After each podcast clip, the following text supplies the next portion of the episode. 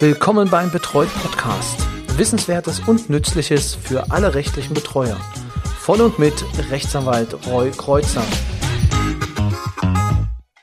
Hallo und herzlich willkommen zu einer neuen Folge des Betreut Podcasts, dem Podcast für rechtliche Betreuer. Mein Name ist Roy Kreuzer und es freut mich, Sie auch diese Woche wieder begrüßen zu dürfen.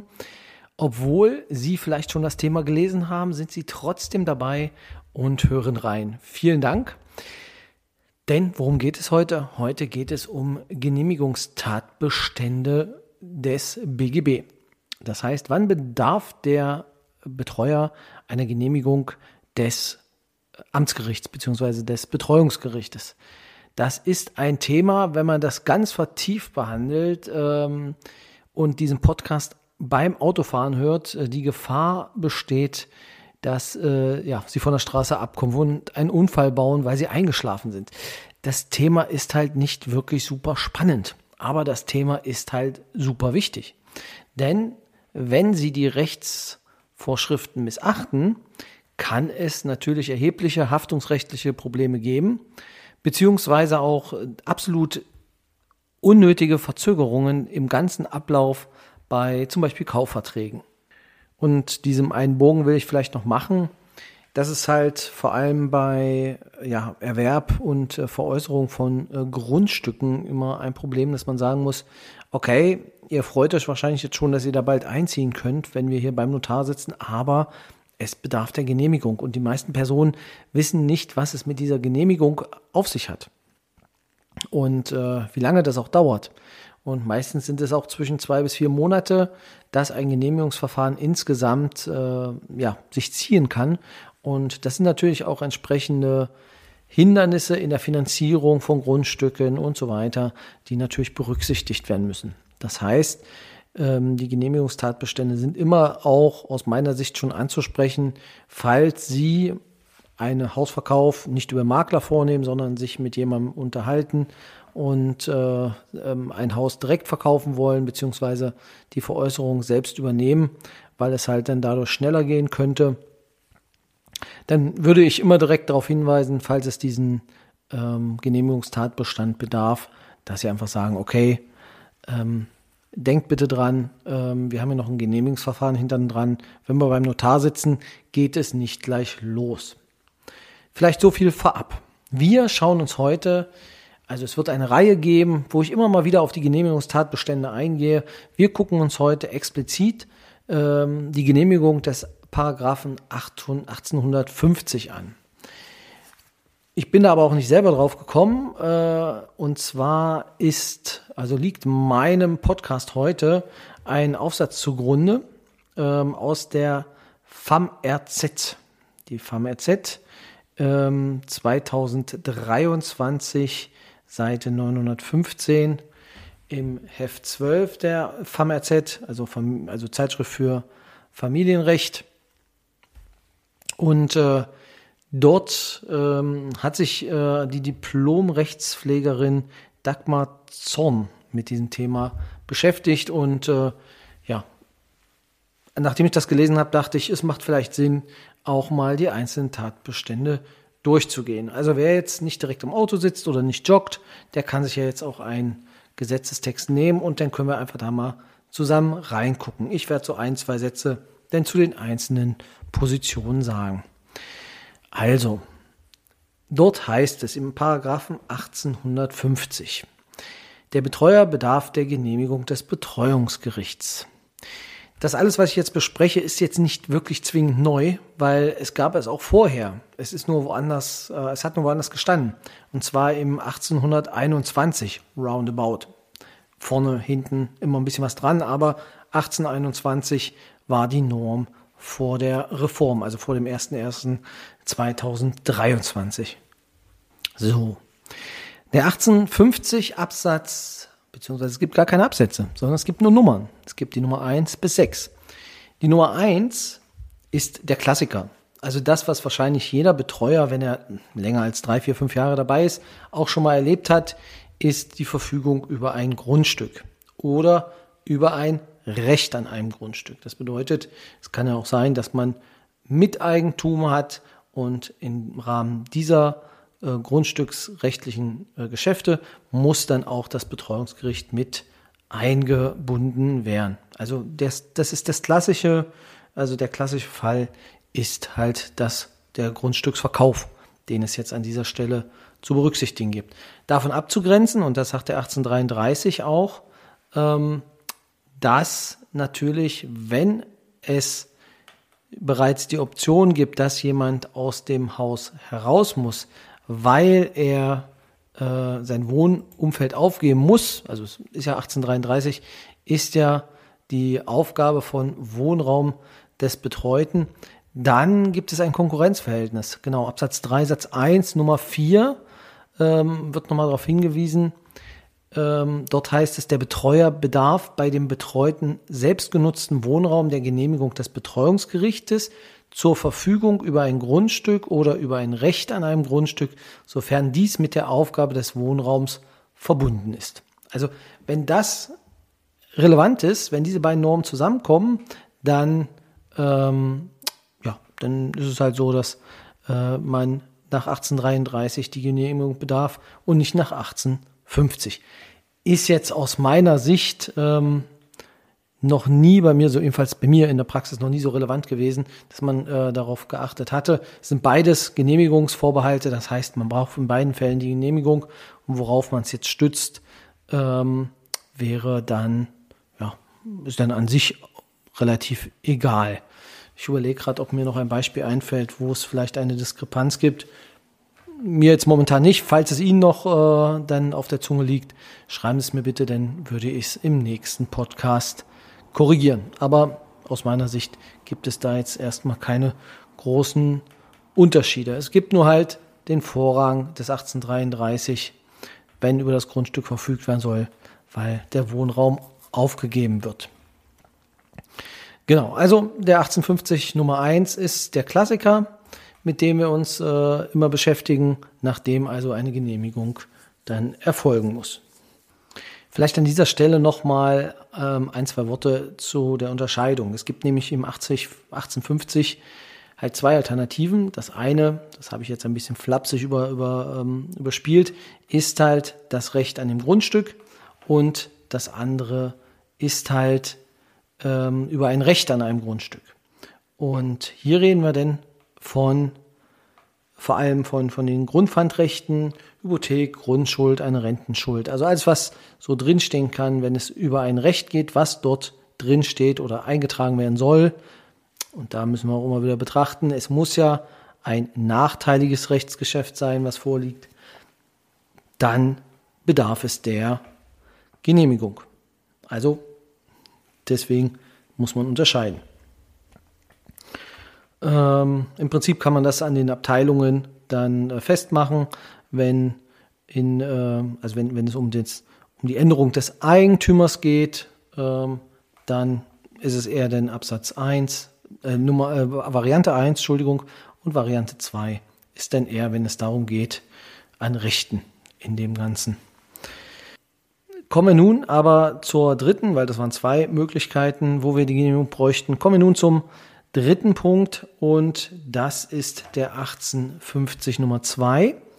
Und zwar geht es hier darum, dass bei einer Verfügung über eine Forderung, die auf Übertragung des Eigentums an einem Grundstück, auf Begründung oder Übertragung eines Rechts an einem Grundstück oder auf Befreiung eines Grundstücks von einem solchen Recht, ähm, ja, wenn, wenn das halt darauf gerichtet ist, dann bedarf es auch einer Genehmigung. Was bedeutet das? Ähm, manchmal können auch Rechte eingetragen werden. Das, das, was am meisten im Kopf ist, sind Wohnrechte, sind Wegerechte an einem Grundstück. Wenn die für den Betroffenen aufgehoben werden sollen, das heißt, der Betroffene hat ein Wohnrecht, dann bedarf es der Genehmigung. Wenn es auch ja, ähm, eingetragen werden soll, dann ähm, also auf dem Grundstück des Betroffenen ein äh, Wegerecht eingetragen oder ein Wohnrecht eingetragen werden soll für jemanden anders, dann bedarf es natürlich auch der Genehmigung. Das heißt, man muss dann schauen, ist es eine Belastung des Grundstücks oder des, also hat derjenige, den Sie vertreten, hat er ein weniger danach? Und wenn das der Fall ist, dann braucht es der Genehmigung. Ironietaste an. Eins, was Sie bestimmt mit Sicherheit im ersten Jahr hatten, war die Verfügung über ein eingetragenes Schiff.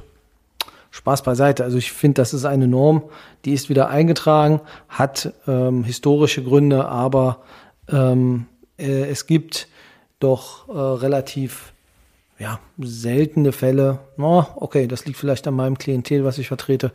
Ähm, relativ selten äh, Verfügungen über ein eingetragenes Schiff oder ein Schiffbauwerk aber ähm, ja, in gut situierten Kreisen kann es dann doch schon öfter mal vorkommen, dass das auch Thema ist.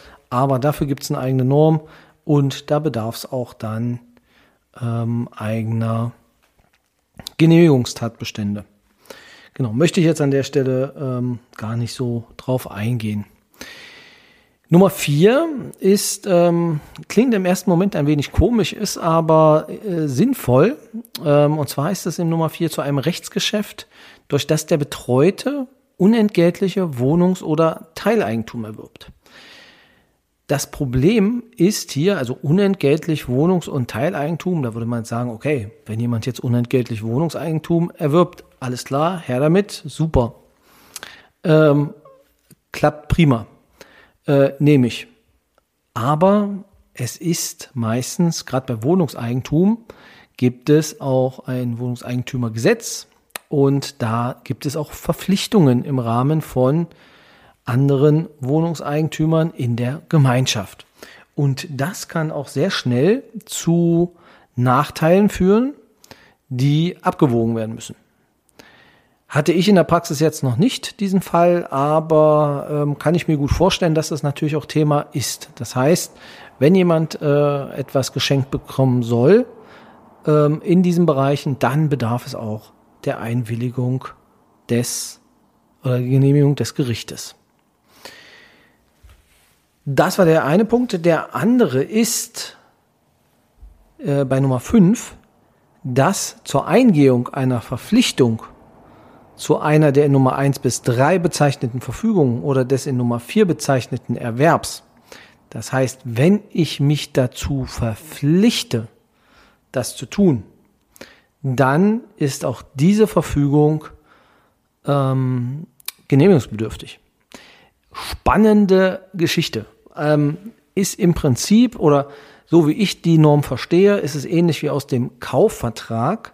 Das heißt, dass die Norm eines Vertrages, der dem Hauptvertrag, ähm, also eines Vorvertrages, dem des Hauptvertrages auch äh, entsprechen muss. Das heißt, wenn ich ein Haus verkaufen will, muss der Vorvertrag auch notariell ähm, ja, bei einem Notar geschlossen worden sein. Ähm, ansonsten äh, ergeben sich hieraus keine rechtlich bindenden Konsequenzen. Schadensersatzansprüche, ganz anderes Blatt, aber rechtlichen Konsequenzen steht dann wieder auf einem anderen Blatt. Das ist auf jeden Fall ähm, eine, eine sehr wichtige Norm. Das heißt, wenn ich mich zu etwas verpflichte, also nehmen wir jetzt das Beispiel, ähm, dass ich mich verpflichte, äh, eine Forderung ähm, zu übertragen oder eine Forderung dann, also ein, ein Wegerecht, ich verpflichte mich, ein Wegerecht eintragen zu lassen, dann wäre es nach dieser Lesart davon also notwendig, dass auch dieser Verpflichtungsgeschäft dann quasi äh, genehmigt wird. Jetzt müssen wir auch äh, da, und alle Juristen werden das wissen, Abstraktionsprinzip, äh, wir haben auf der einen Seite haben wir ähm, das Veräußerungs- oder das Verpflichtungs- und das andere Seite das Verfügungsgeschäft. Aber da möchte an der Stelle gar nicht äh, so im, in, also intensiv darauf eingehen. Es geht einfach darum, ähm, dass im Prinzip ja, es, der, der Vertrag, der aufgesetzt wird und dann, was wirklich im Hintergrund passiert, ähm, dann zwei, zwei einzelne Rechtsgeschäfte sind. Ich glaube, so können nur Juristen denken, aber das ist nun mal an der Stelle so. Ähm, und beide Geschäfte sollen halt miteinander in dem Fall nicht unabhängig geschlossen werden. Also im Jurastudium wird dann immer das Beispiel genannt, wenn Sie zum Beispiel ein Gegenstand, ein Auto, was Sie, also können Sie theoretisch an drei Ihrer Freunde verkaufen, aber veräußern, also übergeben, können Sie es ja nur an eine Person. Und dann, ja, gucken die anderen halt in die Röhre. Und dann geht es wieder darum, wie man mit dem Verpflichtungsgeschäft denn umgeht. Genau, und äh, da sagt man, nee, das soll auch hier so sein, Verpflichtungsgeschäft, Schritt zurück, auch da wollen wir die Genehmigung haben. Ja, und abschließend schauen wir uns nochmal Nummer 6 an. Hier geht es abgekürzt um Verpflichtungsgeschäfte zum Erwerb. Das heißt, der Betreute steht auf der Erwerberseite. Das heißt, er erwirbt ein Schiff oder er erwirbt ein Grundstück und dazu will er sich verpflichten zu dieser, ähm, ja, zu dieser, zu diesem Erwerb. Jetzt ist es so, dass natürlich mit dieser Verpflichtung auch ähm, eine gewisse Werthaltigkeit oder Wertverlust entstehen kann, ähm, der verhindert werden soll. Dass man natürlich dann, wenn ich mich verpflichte, eine Immobilie zum Preis von 450.000 Euro abzunehmen, dann äh, kann es natürlich in dem Moment, wo es übertragen wird, äh, einen Wertverlust geben. Ähm, und da muss geguckt werden, ob das entsprechend auch rechtlich tragbar und haltbar ist. Der Sinn dieser Regelung ja, erschließt sich mir nicht direkt.